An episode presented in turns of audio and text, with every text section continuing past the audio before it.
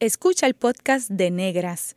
Este programa se emite los viernes a las 3 de la tarde por Radio Universidad de Puerto Rico en el 89.7 FM San Juan y el 88.3 FM Mayagüez. Todo un mundo de música e información. Oye, Negras por Radio Universidad. Cadena Radio Universidad de Puerto Rico presenta Negras producido por Colectivo ILE, un espacio para visibilizar proyectos antirracistas y educar de forma crítica e informada sobre la negritud y la racialización.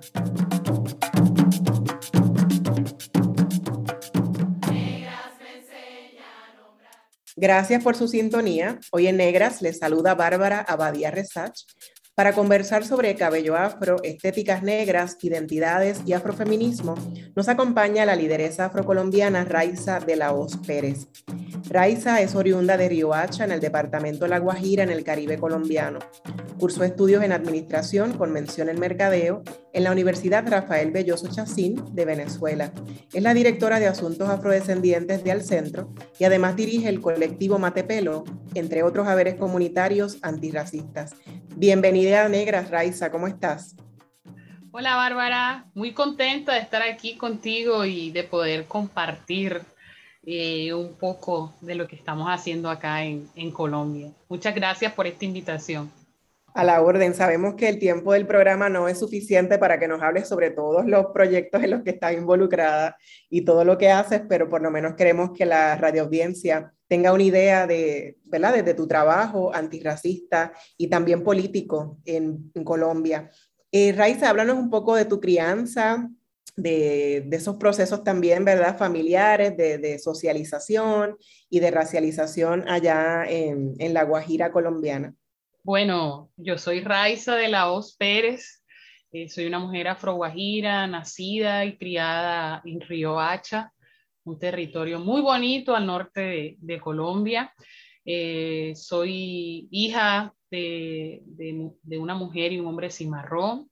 Mi madre es de Mariana Baja Bolívar y mi papá es de El Atlántico. Tengo dos hermanos eh, preciosos, Maño y Veo. Y nada, creo que, que, mi vida gira en torno a, a mi familia y, y, en torno también a, a, este sueño que, que, desde hace más o menos cuatro años vengo liderando, que se llama Matepelo, un espacio de juntanza de mujeres afrocolombianas raizales y palenqueras eh, un espacio de creación, de trenzado, de tejido, de hermandad, eh, en el que hemos podido construir juntas, soñar, crear, pero también ha sido como, como esa red de mujeres que nos necesitábamos, que teníamos esa deuda de encontrarnos. Y, ha sido maravilloso este espacio, crear este espacio de la mano de mujeres increíbles que, que, también le dedican parte de su vida, de su tiempo, que es una, algo tan precioso, a, a esta lucha, al proceso afrocolombiano. Nada, creo que en torno a esos dos escenarios vivo, vivo y existo. Qué bien. Cuéntanos un poco sobre tu educación, Raiza, tanto en y fuera de, de Colombia. Bueno, yo estudié tanto mi primaria como mi bachillerato acá en Río Hacha. Eh, luego me fui a, a, Venezuela a estudiar administración, mención, mercadeo en la Universidad Rafael Belloso Chacín. Un, dato bien chistoso es que cuando yo me fui, yo quería estudiar teatro. Estaba, he estado haciendo teatro como desde los 12 años. Y cuando llegué a Venezuela, por razones de la vida, en algún momento dije como, pero bueno, vamos, vamos a intentar por, acá, por acá, porque pues en realidad también me, me llamaba mucho la atención el mercadeo eh, y lo que podía hacer a partir de eso, ¿no? Y la primera semana de estar estudiando me metí en el grupo de teatro de la universidad. Eh, y fue también mi experiencia en Venezuela fue una experiencia muy hermosa. Conocí gente maravillosa, increíble, trabajadora, pensante, creadora fuerte que, bueno, me quedó un poquito de cada uno de ellos y sé que yo algo le dejé a cada uno. y posteriormente retorno a, retorno a, a Hacha, he estado haciendo algunos estudios un poco más, más enfocados hacia temas culturales eh, y temas de gestión de proyectos. Y bueno, digamos como que, como que me, me he acercado mucho al tema étnico, racial, por lo que soy, por lo que represento, pero también como por esa necesidad de, de indagar, de conocer, de, de reescribir la memoria, ¿no? Y, y, nada, aquí estoy, cuatro años con Matepelo, con un grupo de mujeres muy valiosas, construyendo, creando y conectando muy afortunadamente con mujeres como tú y con otros cientos más de, de mujeronas por el mundo que me inspiran y que, que también me aportan. Yo soy una absoluta creyente que, que la academia no es el único espacio de conocimiento. Yo creo que, el territorio es espacio de conocimiento, que la gente crea esos espacios de conocimiento. Y precisamente esto que estamos haciendo hoy también es un espacio de conocimiento. Sin duda. Raiza, mencionaste dos cosas que son importantes para, para mí y para nosotras aquí en Negras, y es la memoria y también hablaste de que el trabajo que haces tiene que ver con cómo te autoidentificas. Entonces, ¿con qué memorias asocias el haber internalizado que eres una persona negra? ¿Cómo describes ese proceso de socialización siendo racializada como no blanca en Colombia? Mencionaste que tu padre y tu madre son cimarrones, ¿no? ¿Cómo fue ese proceso de decir, ok, yo soy una mujer negra, una niña negra en este caso? Eh, ¿Cómo fue el proceso de, esa autoidentificación étnico-racial? Bueno, mira, yo creo que uno se, uno se conoce a medida va creciendo y va como conectándose con tantas cosas, porque el ser negro va más allá de, de cómo luces, ¿no? Yo desde niña supe que era una mujer negra, pero eso no era algo que se cuestionaba, porque en mi casa eso no era un tema de, de, de, pronto de debate, ¿no? O sea, todos, todos somos negros, nadie hablaba de eso puntualmente. Vivíamos, sí, como, como gente negra. Vivíamos eh, con una, con, bueno, mi madre es una sabedora culinaria, entonces eh, verla a ella crear tantas maravillas, y como le digo yo, tú hechizas a la gente con esa comida tan sabrosa que hace, eh, estar en, el pueblo, estar en la finca, estar en el río, estar en el mar, eso también me conectaba con mi, con mi etnicidad, con mi cultura, me conectaba eh, de manera maravillosa con la música, con los rituales, con, con las prácticas, con, con el junte y el roce con mi familia, con mis primas, mis primos. Entonces nunca fue cuestionado hasta que crecí, ¿no? Que crecí, me tocó salir de esos dos entornos que había creado, en donde yo siempre era la, la, negrita. ¿no? Este, estudié en, un colegio privado en, la, en la primaria y yo era la negrita. Entonces era la negrita del colegio privado que iba con Bantu Knots y usaba botas ortopédicas, o sea, era imperdible. y eso para mí en su momento fue difícil porque, porque sufrí de ese bullying o ese, ese racismo que los niños replican, ¿no? Sí. Pero también eh, fue, fue como fortaleciéndome, como llenándome de, de, esa necesidad de conocer, de saber por qué, entonces creces y también empieza a haber una sociedad que cuestiona, que critica, que no te cree capaz, que no te cree merecedora, que no te cree suficiente. Mira, eso no es una maleta que yo cargue a donde yo voy, no, porque hay gente que dice, ustedes los negros se victimizan, no sé qué, no, no, no. Eso no es una maleta que yo cargue, es una maleta que me la ponen. ¿Sí? Yo no me acuerdo hasta que me la ponen. Si me la ponen, me acuerdo, pero yo no salgo a la calle pensando, ay, yo soy negra, sí, ¿sabes? Yo estoy demasiado feliz, segura y empoderada de lo que soy. Pero cuando alguien cree que yo no soy lo suficientemente profesional, mujer, bonita, elegante, capaz, porque soy una mujer negra, ahí me recuesta en la maleta. ¿Sabes? Es un peso que te ponen, que te toca luchar eh, el doble y el triple frente a otras mujeres, frente a otros hombres que capaz tienen las mismas o menos capacidades que tú. Entonces, eh, ahí es que tú identificas qué es lo que es realmente una mujer racializada, ¿sí? Cómo se te bloquean las oportunidades, cómo te cierran los caminos, cómo no permiten que hables, cómo quieren apagar tu voz. Yo vengo de un hogar donde mi mamá es trabajadora social, mi papá es periodista, entonces y además soy la única hija de, de ellos, no hay varones, pero yo soy la única hembra. Entonces, eh, siempre he sido como que, como decimos nosotros aquí, pagar de mi gusto. Yo pienso las cosas que voy a decir, pero las digo con, con toda la certeza, porque trato de ser respetuosa. Y eso, tener una voz fuerte y tener una voz tan transparente en los lugares racistas, clasistas, machistas, eso uno sabía. De llegar a un espacio donde hay puros hombres y los hombres en, en gran parte no son, no son negros, es una osadía hablar, levantar la voz. Entonces ahí es que tú te das cuenta que eres una mujer racializada, porque la lucha es doble, triple, te atraviesan muchas eh, interseccionalidades, muchas violencias.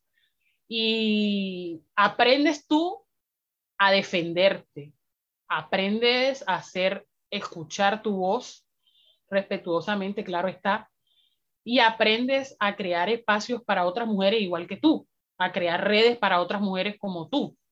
Y creo que eso ha sido, ha sido algo que, que desde muy niña tuve claro, porque yo vengo de una familia muy extensa, donde muy pocos pudimos tener la ventaja de estudiar, de llegar a la educación superior. Entonces, puedo tener una radiografía de cuando en algún espacio son racistas, son sexistas, son machistas. Y mientras pueda, yo también voy a hacerle saber a las mujeres que me rodean cómo levantar su voz. Qué bien. Eh, Raiza, ¿puedes compartirnos algunas de las maneras en las que se manifiesta el racismo antinegro en Colombia? Un breve panorama en términos de, como mencionaste ahora mismo, de la educación, eh, pero también en términos de vivienda, de salud, de empleo. ¿Cómo se sobrevive siendo una persona, como dices, ¿no? Que a quien le ponen esa maleta bien pesada en Colombia. Colombia es un país, un país muy racista y muy clasista. evidencia de esto fue el último Censo Nacional de Población y Vivienda, donde cometieron el genocidio estadístico con la gente negra más grande de la historia. Pasamos de ser un gran porcentaje a ser la mitad de ese porcentaje de negros, negras, afrocolombianos, raizales y palenqueros. Y creo que esa es la evidencia más grande, Bárbara. El saber que ni siquiera darnos la posibilidad de contarnos bien, de poder eh, saber quiénes, cuántos somos y dónde estamos. Eso es un derecho que tenemos. Y el habernos arrebatado eso obviamente nos arrebata la posibilidad de poder crear oportunidades y espacios para la gente negra oportunidad de tapar esas fisuras de inequidad, de desigualdad que se han perpetuado en nuestros territorios. Como te decía, yo vengo de una familia bastante extensa, eh, que no estudió no porque no quisiera, no estudió porque no tenía las oportunidades. Muchos tuvieron, los hombres tuvieron que meterse al ejército, muchas no tuvieron las posibilidades económicas de llegar a la educación superior, ni siquiera al bachillerato. Eh, pero claro, también venimos de hogares con unos valores maravillosos y con, una, con unas, unas guías, unas guías eh, sabias, sabedoras y sabedores de nuestra familia. Y de todas maneras, hablar acerca de cuáles son las realidades de nosotros en este país es también decir que todavía en el 2021 las mujeres somos cuestionadas por llevar nuestro pelo natural, porque no es lo suficientemente elegante, profesional para algunas empresas. Eh, pero también es hablar acerca de que hoy en día somos capaces de denunciar esos actos de discriminación. En la actualidad, yo estoy en La Guajira, es un territorio empobrecido, es el, es el segundo territorio más corrupto de Colombia, donde los niños indígenas mueren porque no tienen agua y donde la gente negra es invisibilizada y abandonada estatalmente. Esto es como para hacer una radiografía amplia ¿no? del territorio donde estoy.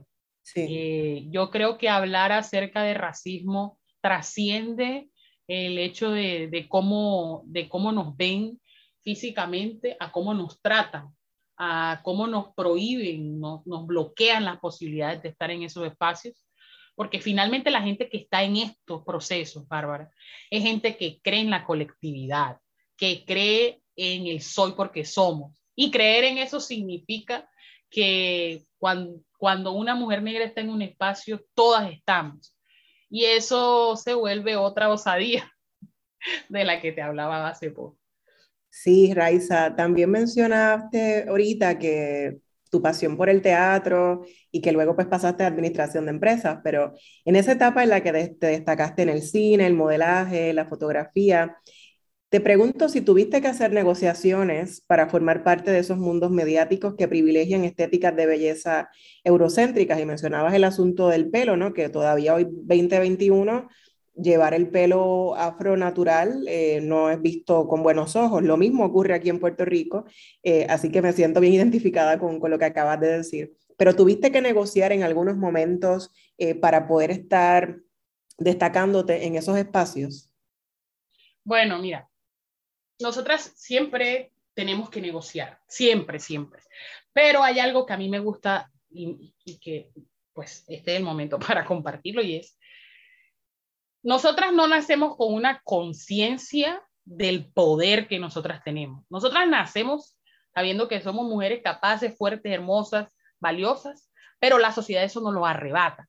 Y nos lo arrebata de tal manera que cuando nos vemos en estos espacios que tú acabas de mencionar, ni siquiera somos conscientes de que somos suficientes. Yo siento que el, el movimiento del pelo natural es un movimiento poderosísimo porque nos permite conectarnos con nuestra etnicidad. Estar, eh, por lo menos en alguna oportunidad, hice un comercial para un producto que alisaba el pelo. Y te voy a ser absolutamente franca. A mí no me interesaba cómo me iba a quedar el pelo. Yo era un estudiante de la universidad, necesitaba plata, era una plataforma donde me iba a ver y accedí. ¿Viste? Pero yo creo que eso fue lo mejor que yo hice, Bárbara, porque yo no entendía ni tenía conciencia de lo, de lo poderoso y, y, lo inmensamente espiritual que era mi pelo, ¿ya? Cuando yo accedo a hacer esto, yo digo, bueno, ajá, yo quiero, quiero participar en este espacio. De hecho, eh, eh, había otra chica afro y yo, pero con una textura más suave. Y posteriormente yo me corto el cabello con el tiempo, porque pues, ajá, yo tenía un contrato de un año. Cuando se acabó el año ya no, ya no tenía peluquero, ya no tenía producto. Entonces me fui aburriendo del pelo y me lo fui cortando. Y mira, cuando empecé a tratarme mi cabello nuevamente natural, empecé a indagar que qué productos podía usar, cómo llevarlo, cómo ponerme un turbante, cómo, qué, qué peinados me podía hacer, porque además el cabello me quedó súper cortico porque me lo pinté y me reaccionó horrible un producto con el otro, en fin, ¿no? Mira, eso para mí fue tocar fondo, ¿no? Porque me tocó conectarme con todo esto. En ese entonces no había tanta información como ahora, no había movimientos, no había nada, y la mayoría de la información estaba en inglés, eh, ahí con mi inglés medio machucado, ahí fui entendiendo cómo era. Y mira, fue la experiencia, hasta el momento ha sido la experiencia más maravillosa que he tenido, porque me obligó a conectarme. Y fue algo que disfruté enormemente y que bueno, hoy en día hay muchas mujeres que creen lo mismo que yo, que, que nuestro pelo es una fuente de, de poder espectacular.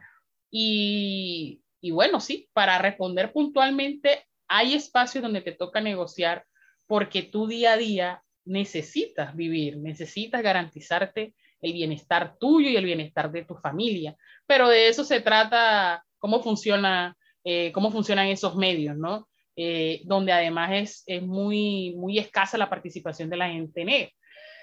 Entonces, en ese sentido, creo que todo este despertar me ha puesto en una posición muy diferente. Yo creo que yo en este momento no podría hacer eso. yo en este momento inmediatamente diría que no, porque no va acorde con lo que yo pienso, siento, con, con cómo, con cómo sé el valor que tiene ver una mujer negra con el cabello natural o una mujer negra disfrutando su, su, estética en estos espacios donde tantas niñas ven, donde tantas mujeres adultas ven. Eh, y yo creo que el ejemplo es lo que más arrastra. Entonces, todo esto para decirte que en algún momento todas tomamos la decisión de ceder, pero siento que esto está totalmente relacionado también con la conciencia étnico-racial y esa conciencia se va desarrollando a partir de las posibilidades, a partir de la gente, de tu entorno, de la gente con la que te relacionas, a partir también de los espacios que tú, eh, que, tú y lo que consumes, ¿no? También como, como, como lo, que, lo que lees, lo que ves, lo que escuchas. Entonces, para mí, yo creo que tener el cabello lacio fue una, fue la oportunidad de entender que no quiero verme así.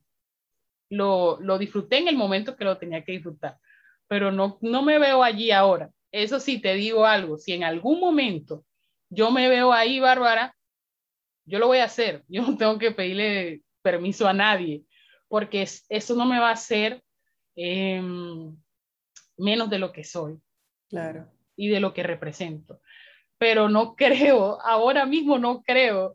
O sea, siento que disfruto demasiado, siento que disfruto mucho lo que, cómo se ve mi pelo, lo que puedo hacer con mi pelo eh, y todas las posibilidades que las expresiones de la estética afro nos ofrecen, que son muchísimas. Yo he visto tantas mujeres negras volver al pelo natural y devolver como 10 años, se ven mucho más jóvenes, frescas, naturales. Obviamente, porque es que estás volviendo a lo que tú naturalmente eres, ¿no?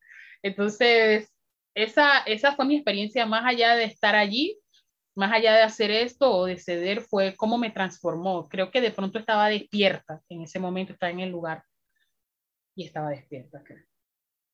Algo que, que mencionas de esa experiencia, ¿verdad? De tu transición al cabello natural, de esa afrotravesía, eh, tiene que ver con la soledad, ¿verdad? Que a veces es un proceso que, llevamos muy solas y qué bueno que con tu proyecto Mate Pelo, de que vamos a hablar un poquito más adelante, eh, hay otras mujeres negras, otras niñas y jóvenes negras que, no tienen que pasar por el proceso solas, ¿no? Eso que dices de estar buscando qué productos me, son útiles, eh, la, la, mezcla a veces de me lo pinto, me lo corto, etcétera, ¿no? Como es un proceso de transición que puede ser muy solitario y justamente pues por el mismo proceso, ¿verdad? De ser racializadas como, como inferiores, de que pues no sabemos a veces cómo son nuestros rizos eh, naturales, etcétera.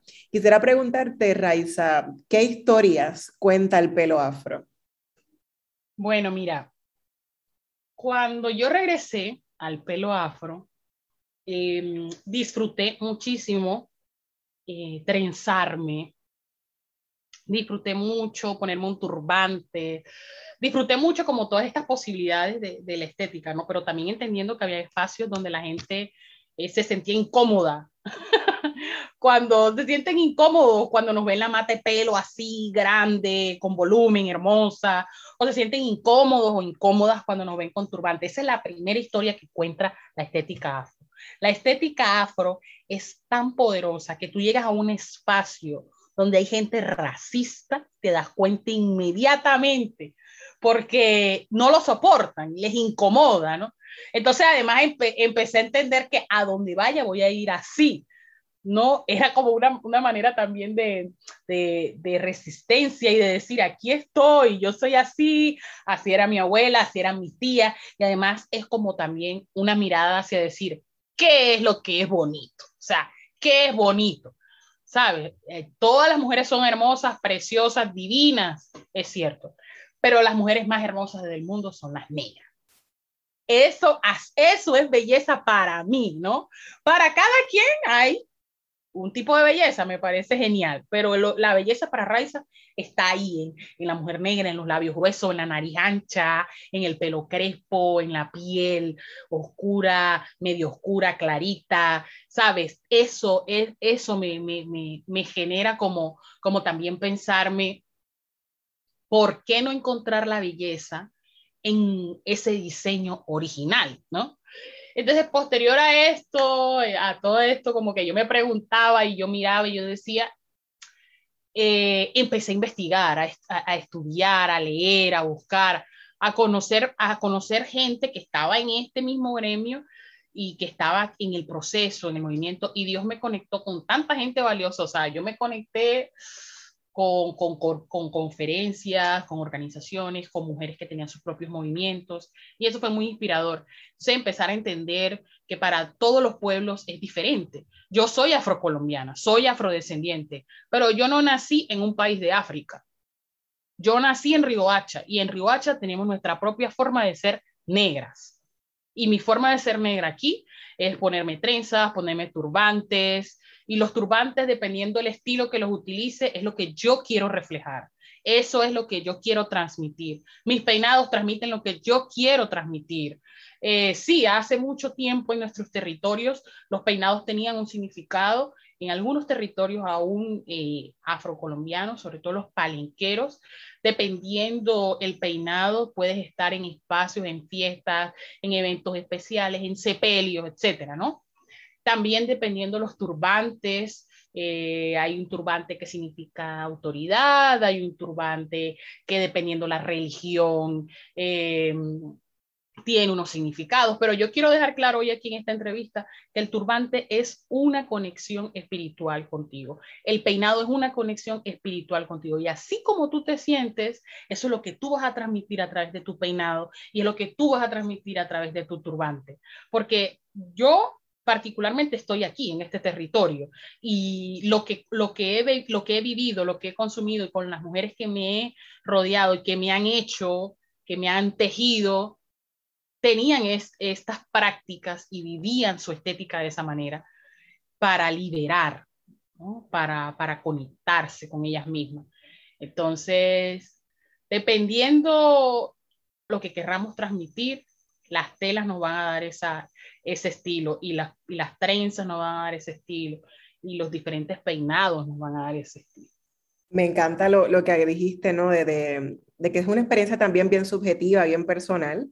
Eh, el cabello, esa conexión que tienes contigo misma, pero también con tus ancestras, ¿no? Y mencionaste cuando llegas a un espacio con tu mata de pelo, que también es una expresión que utilizamos en Puerto Rico, pero muchas veces se utiliza de una manera despectiva para referirse al cabello afrorizado de alguna persona. Mire esa mata de pelo, ¿no? Me encanta que lo utilices en tu colectivo para reivindicar, ¿verdad? Para visibilizar, para celebrar nuestras matas de pelo.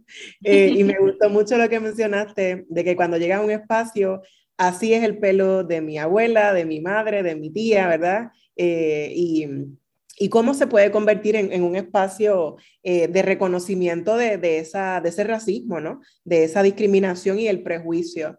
Entonces, háblame un poquito más, estamos muy poco tiempo en este primer segmento, pero un poquito más de cuál es la reacción de la gente cuando tú entras con tu mata de pelo y, con, eh, caminando, ¿verdad? Como decía Celia Cruz, no, camina de frente, no camina de lado. ¿Cómo es esa Raiza con su mata de pelo? Bueno, mira, yo te voy a decir algo, Bárbara. Este, nosotras tenemos dentro de nosotras nuestra sabedora y nuestra sanadora. Todas nosotras. Lo que pasa es que tenemos que conectarnos y para estar conectadas con esa mujer que está ahí adentro, tenemos que estar despiertas y muchas veces te toca silenciar a esa gente que cuando tú llegas a un espacio hace comentarios, te mira mal, o cree que no se ve profesional, no se ve lindo, no se ve adecuado. Al principio para mí era súper difícil porque yo llegaba a un lugar y me miraban y no te peinaste, no tienes peine, imagínate que te cae un fósforo ahí, imagínate un piojo ahí se ahorca. Eran comentarios que bárbaros, ¿sabes? Como yo decía, de verdad la gente ha, naturalizado tanto este tipo de comentarios que cuando los dicen no son conscientes de la carga que ponen sobre el otro. Claro, tú desde la comodidad que tienes y el privilegio que tienes en la sociedad no te vas a cuestionar si tu comentario está eh, maltratando, violentando al otro, ¿no?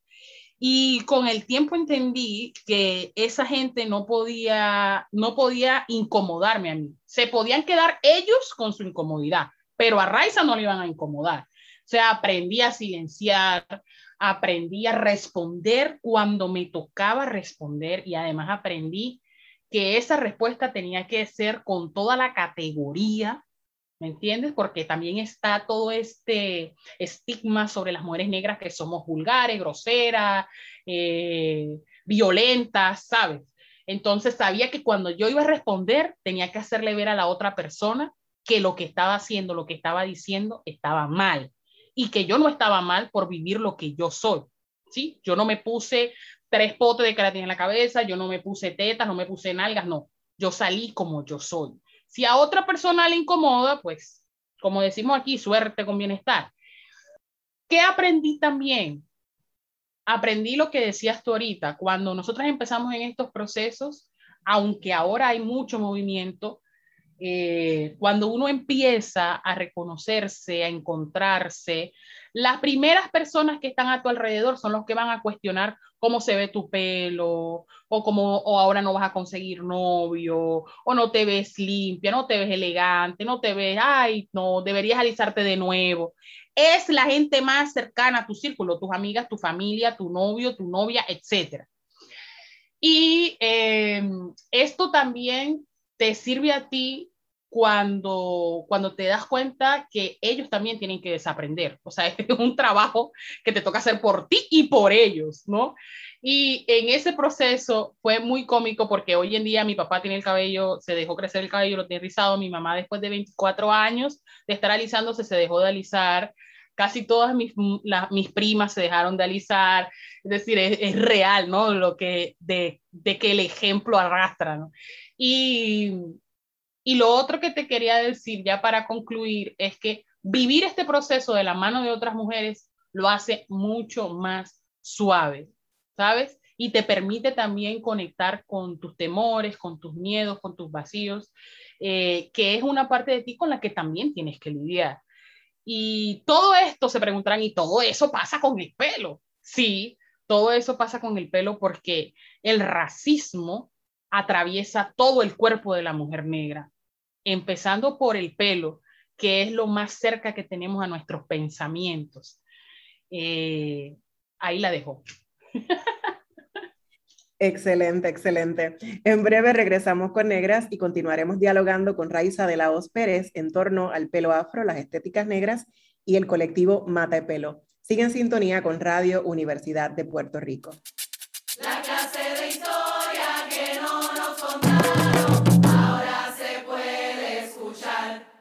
Está escuchando el podcast de Negras. Este programa se emite los viernes a las 3 de la tarde por Radio Universidad de Puerto Rico en el 89.7 FM San Juan y el 88.3 FM Mayagüez. Todo mundo de música e información.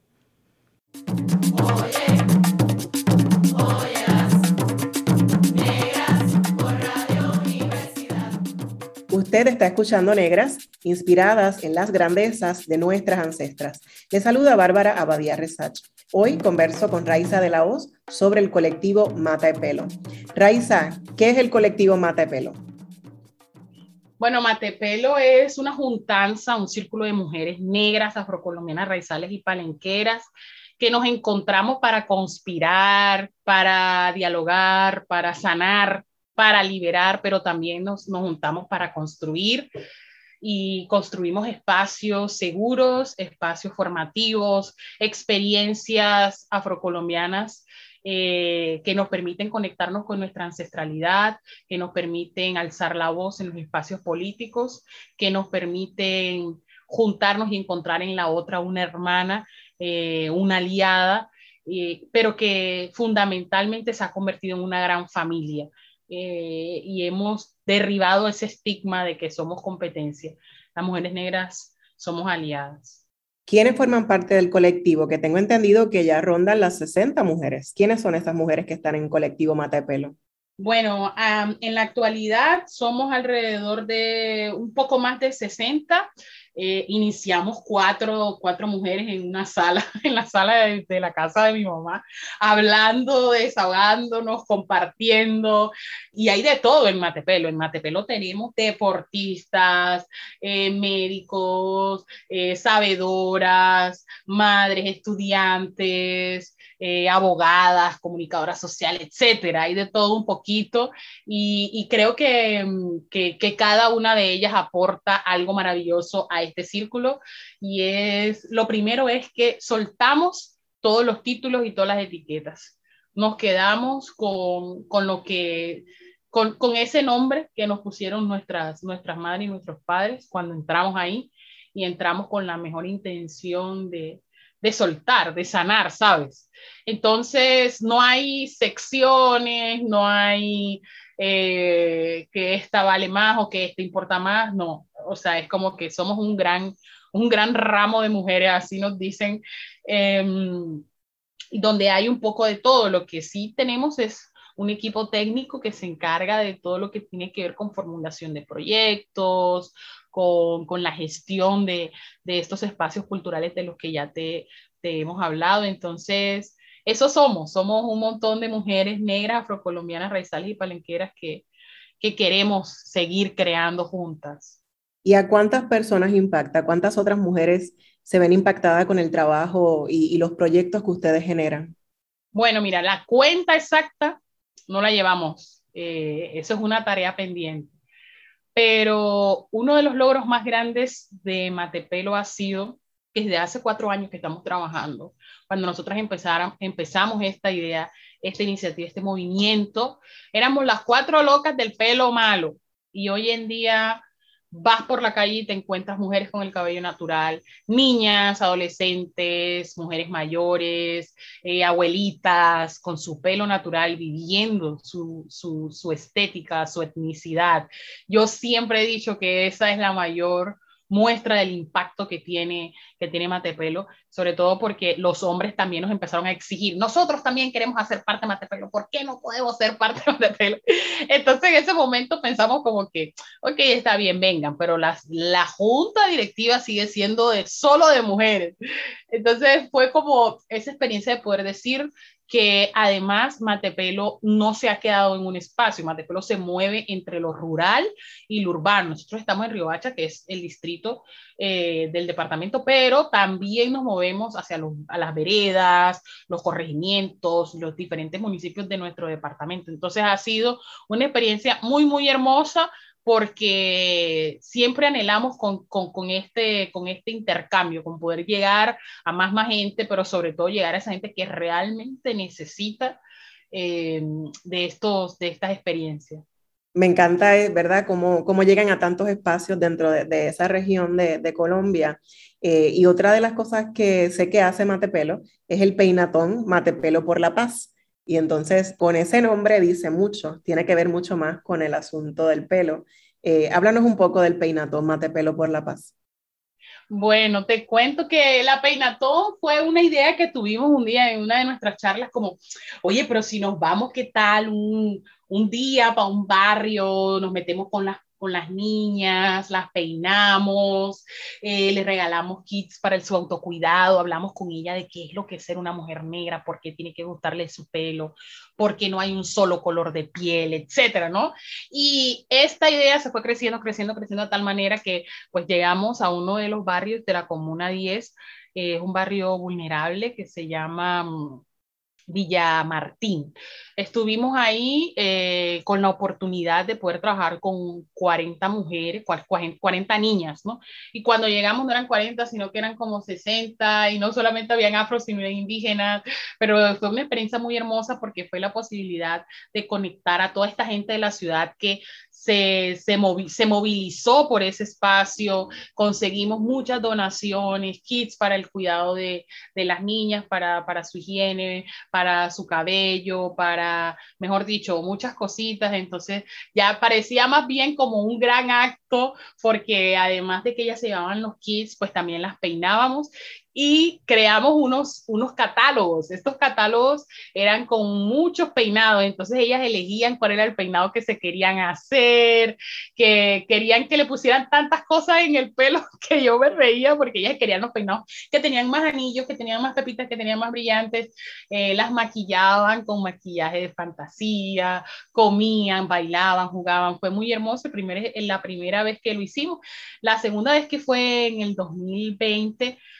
fue todavía muchísimo más impactante porque pues ya estábamos en COVID y pensábamos como que no lo íbamos a hacer, pero la misma gente que se unió, que donó, nos escribía como que este año no van a hacer la peinatón. O sea, fue la misma gente la que nos movió a pensarnos cómo lo hacemos de manera segura, cómo llegamos allá de manera... Bueno, entonces pues hicimos todo un trabajo previo de convocatoria, de ir a ver el lugar, de si era posible. Eh, y nada, nos fuimos. Este año atendimos, perdón, el año pasado atendimos a más de 100 niñas. Eh, esta vez se unieron muchas marcas de productos para el pelo, eh, se unieron restaurantes, se unieron dulcerías, eh, también tuvimos un equipo, un equipo técnico de 34 personas, fue una locura, pero fue algo muy hermoso de poder robarles esa sonrisa, el dejarles además ese mensaje de empoderamiento, ese mensaje de, mira cómo todas nosotras como mujeres negras estamos creando esto, si es posible aliarnos, si es posible estar juntas, eh, tu cabello es bonito, tu cabello es profesional, tú eres suficiente, tú puedes llegar más lejos, tú puedes conseguir los anhelos de tu corazón. Estamos aquí para apoyarte. Eh, tener estos diálogos con, con adolescentes que también es tan necesario en estos días creo que, que, fue uno de los logros más importantes. Em, salimos muy contentas. De, este año estuvimos en la Comuna 10, pero en el barrio La Lucha y La Luchita. O sea, que ya van cuatro ediciones de la Peinatón Matepelo por la paz. no, no, no, esta es la, eh, la segunda edición, pero este, el año 2020 trabajamos con dos comunidades en un mismo lugar. Eh, normalmente lo hacemos en diciembre, como pues, hay gente que recoge regalos, hay gente que lleva mercado, nosotras hacemos es la peinatón. Este año es la tercera versión. Ay, qué bien.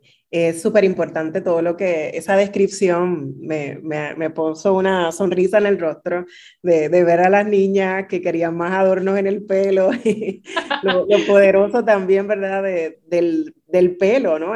Como decías ahorita, lo que dice el pelo y lo que dice esas otras historias que también cuentan los cabellos afro, las trenzas, los turbantes, esa reacción de las niñas y jóvenes con esas intervenciones que más allá de promover las estéticas negras también promueven el afrofeminismo, reivindican la estética negra y transforman también las subjetividades y las identidades raciales. Como dice, ya cada vez vas caminando y ves muchas más mujeres eh, con sus cabellos eh, afro al natural, ¿verdad? Con sus matas de pelo, eh, luciéndolas muy orgullosamente. Raiza, tu trabajo es una celebración de los afrosaberes y costumbres ancestrales eh, otra de las cosas que haces en Mate Pelo es los laboratorios ancestrales. Cuéntanos sobre eso. Ah, bueno, pues el año, hace como, sí, el año pasado realizamos un programa muy bonito que se llamó Macuagro Matepelo por la herencia africana.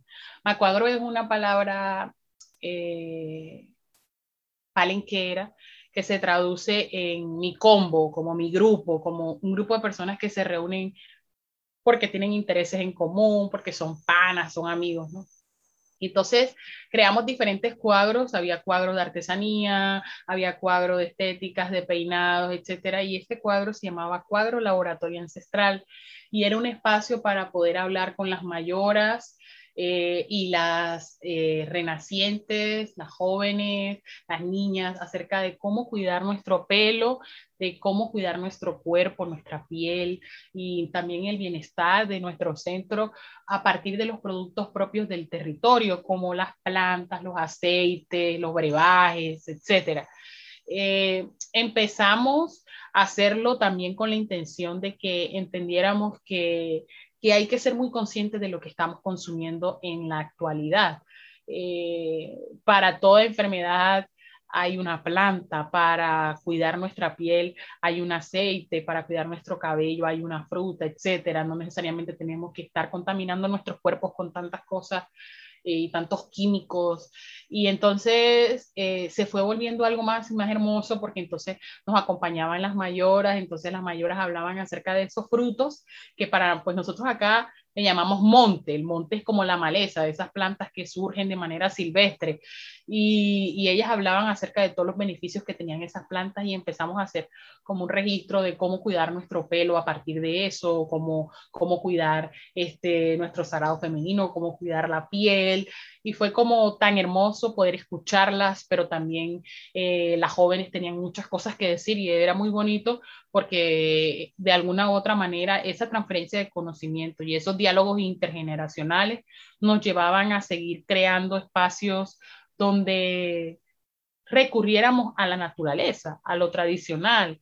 Y es algo que, que está eh, escaso ¿no? en, en, la actualidad. Entonces, creo que ese también fue uno de los logros más importantes de, de laboratorio. Sin embargo, hay chicas que hoy en día venden productos para el pelo a partir de, del laboratorio, pues hicieron sus investigaciones mucho más profundas, pero pues ese fue el espacio donde surgió esa curiosidad o esa intención. Qué interesante, ¿no? Cómo ese trabajo eh, va tendiendo puentes también con otras personas y, me fascina el asunto intergeneracional, ¿verdad? Como ustedes dicen en Colombia, las mayoras, ¿no? Eh, acá en Puerto Rico a veces decimos las ancianas, ¿no? En inglés el elders, eh, que tienen tanta sabiduría, aunque también en, uno de nuestros programas de Negra, una de nuestras compañeras, Carmen Margarita Sánchez de León, dijo que hay ancestras también jóvenes también, y yo creo que tú eres una de esas ancestras jóvenes, Raiza. sí, así me maman gallo, me dicen las peladas que yo parezco una, una mayora, que eh, a mí me parece, es un piropo muy hermoso, ¿no?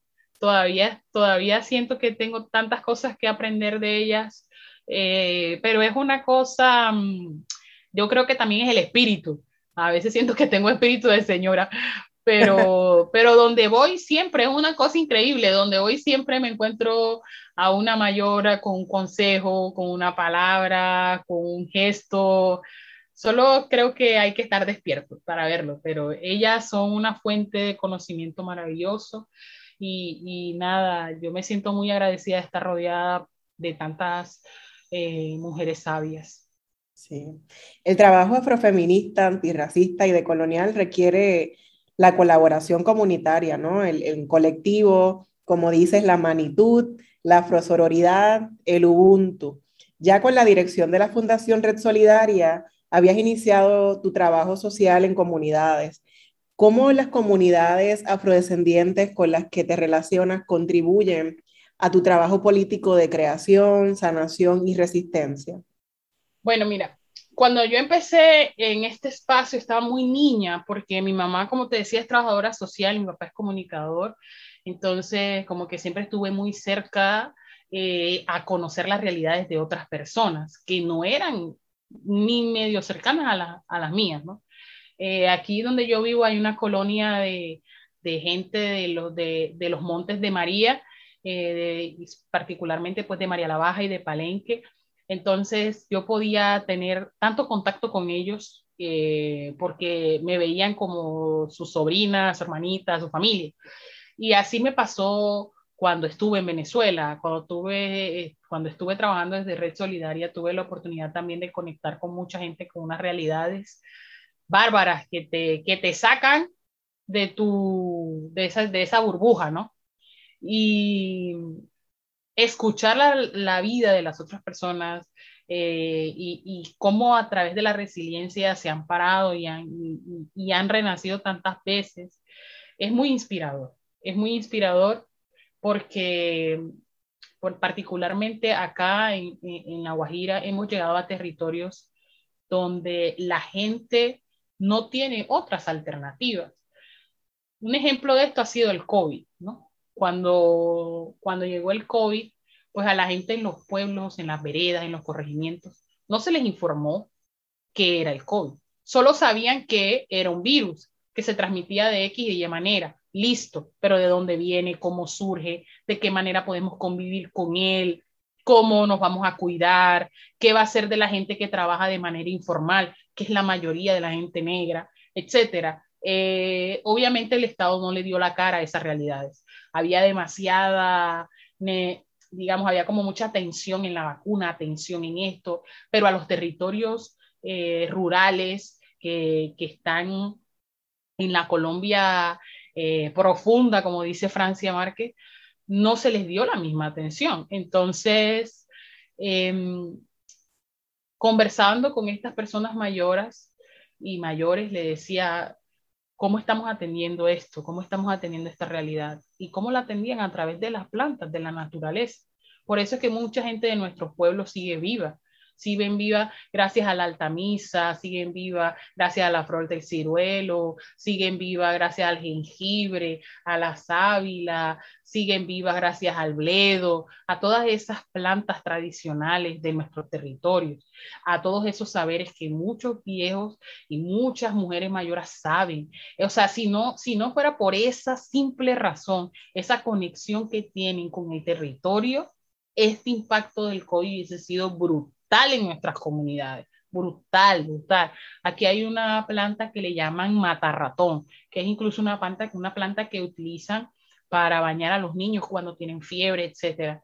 Y mucha gente en el Pacífico, amigos cercanos, me decían, negra, aquí estamos tomando matarratón, toma matarratón. Y yo le decía, aquí estamos tomando altamisa, mano, tómense la altamisa. Y lo mezclan con el matarratón y le echamos esto y le echamos aquello. O sea, ¿cómo te sale? Eh, no se te va a salir nunca, ¿sabes? Porque eso es algo que tú eh, heredas y hay que buscar la manera de que ese conocimiento se rote, porque el territorio es vida, el territorio es político, por eso la lucha de los procesos afro ha sido históricamente por nuestros territorios, porque nuestros territorios es donde están los ríos, los mares, las plantas, eh, y eso es lo que nos quieren arrebatar, porque son territorios ricos, no son ricos en billetes y monedas, son ricos en, cosas que no, no tendrían valor. No lo, no lo podemos calcular, sobre todo la sabiduría de nuestros mayores. Por eso es político y por eso cada vez que llegamos a estos territorios y nos conectamos con, con la gente y entendemos sus realidades, sabemos que el proceso tiene que continuar, Sé que en algunas partes están más atrasados que otros, sé que en algunas partes van más avanzados que otros, hay más unión, hay más avance, hay más profesionales, etcétera, pero no hay que desistir, hay que persistir, hay que proponer, hay que crear. Debemos vernos los unos a los otros como, como hermanos y, y pensar desde la colectividad. Hace falta más líderes y lideresas que piensen en el pueblo y en el territorio y no en sus intereses personales.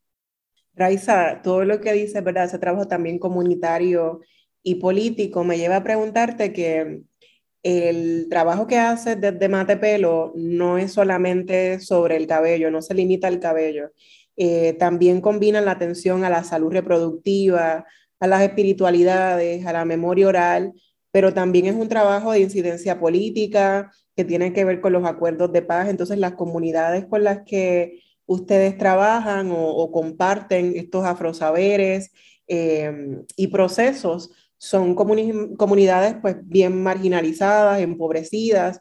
Eh, ¿Cómo el trabajo de Mate Pelo logra empoderar a, a, estas personas, particularmente a las mujeres negras y afrodescendientes de a estas afroguajiras? Bueno, mira, nosotras hemos tenido una gran fortuna y es que cuando nosotros empezamos nuestro proceso, empezamos de la mano de la Conferencia Nacional de Organizaciones Afrocolombianas, lo que quiere decir que nuestro, nuestra fundación tenía también un soporte organizativo. Nosotras entendíamos cómo funcionaba y afortunadamente eh, muchas de nosotras somos profesionales y empezamos a, a pensarnos la colectividad también desde una figura jurídica y creamos nuestra fundación eh, y empezamos a aplicar a convocatorias, pero con la mirada hacia el tema de incidencia política y los espacios de participación política para las mujeres negras. Y así, de la mano de OIM y USAID, nació Mujer Afro Liderazgo, Paz y Desarrollo, que fue un proceso de formación para empoderar políticamente a las mujeres eh, jóvenes, adolescentes de nuestros territorios negros, para poder obtener estas herramientas metodológicas y políticas para poder participar, para elevar las voces de su comunidad, para saber en cuáles espacios pueden ellas llegar y, transformar las realidades de sus territorios, conocer la historia de Colombia, conocer cómo, cómo funcionan estas rutas para poder hacer valer los derechos y cuáles son esos mecanismos de, protección y de derechos eh, humanos en nuestro territorio. De esta manera se formaron eh, alrededor de 27 jóvenes que ellas hicieron réplicas en sus territorios. Y así también participamos de la mano del PNUD y ART con un proyecto llamado Juventud Democrática, donde trabajamos todo el tema de fortalecimiento democrático y planes de desarrollo territorial con enfoque en comunicación étnica para que los jóvenes que están en los territorios pre... Eh, en estos territorios que son preferenciales frente a los acuerdos de paz, pudieran entender cómo funcionan los acuerdos de paz eh, de una manera, digamos, más cercana a sus realidades y que además pudieran elevar las voces de sus territorios y sacar el máximo provecho para los diferentes pilares que tienen los PD. Matepelo promueve los emprendimientos sociales que surgen de los sueños. ¿Con qué sueñas, Raiza? Wow, yo sueño con... creo, que, creo que todos los días me levanto soñando, pero, pero, pero tengo un sueño bien lindo desde hace como, como algunos dos años y es con la posibilidad de tener nuestra casa cultural Afro Matepelo. Es un sueño que estamos construyendo poco a poco, que lo estamos pensando, soñando, que sea un espacio físico para visibilizar los emprendimientos, la historia, la memoria, nuestros gestores, nuestros creadores de contenido, las mujeres que emprenden desde la culinaria, que emprenden desde, desde la estética, estos sabedores de las medicinas tradicionales de los que te hablaba, necesitamos nuestros propios espacios, necesitamos escribir nuestras propias historias, necesitamos crear esas memorias, porque aquí estamos y si hemos resistido tanto, significa que vamos a estar aquí por muchísimo más tiempo. Y, y soñamos, y soñamos porque esto es colectivo con que pronto tengamos esta casa, esta casa cultural, donde por supuesto va a estar bienvenida Sabes que Colectivo ILE también sueña con la casa ILE, así que compartimos los sueños. y cuando esa casa esté aquí en Puerto Rico, sabes que también Matepelo, tú y todas las compañeras, nuestras hermanas afroguajiras y afrocolombianas también serán muy bienvenidas y ojalá que podamos seguir trazando eh, nuestros caminos juntas, acompañándonos eh, en esa magnitud, en esa afrosororidad. Quiero agradecerte, Raiza, por haber estado conmigo en este programa también agradezco al personal técnico de Radio Universidad, particularmente a Itza Santos y Luis Lugo, por su apoyo en esta edición de Negras. No olviden sintonizar Negras el próximo viernes a las 3 de la tarde. Feliz viernes a todos. Cadena Radio Universidad de Puerto Rico y Colectivo ILE presentaron Negras, asumiendo nuestro justo rol como forjadoras de cambio. Acaba de escuchar el podcast de Negras. Le invitamos a que nos sintonice los viernes a las 3 de la tarde por Radio Universidad de Puerto Rico en el 89.7 FM San Juan y el 88.3 FM Mayagüez. Todo un mundo de música e información.